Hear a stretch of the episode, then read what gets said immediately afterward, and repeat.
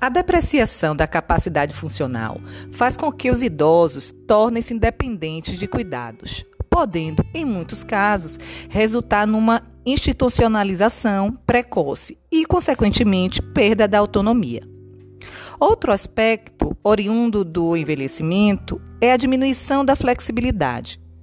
Com a flexibilidade deficiente, o idoso perde a harmonia dos movimentos, dificultando a realização das atividades de vida diária, que requerem maior precisão ou que necessitem de maior mobilidade, fora o risco de quedas.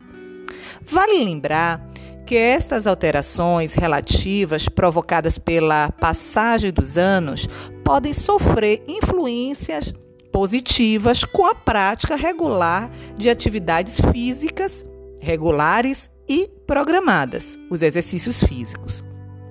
O termo revitalização geriátrica refere-se à utilização da fisioterapia como um recurso preventivo e promocional, aplicada com o objetivo de contribuir para a integração das condições de vida com a satisfação pessoal, cuja consequência nada mais é do que a melhora na sua qualidade de vida.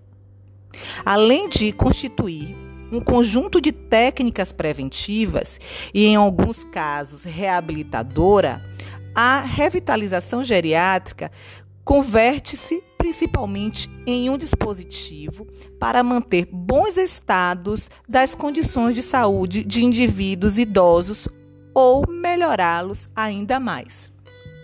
Na nossa próxima aula, nós conversaremos sobre a revitalização e a reabilitação geriátrica. Espero por vocês.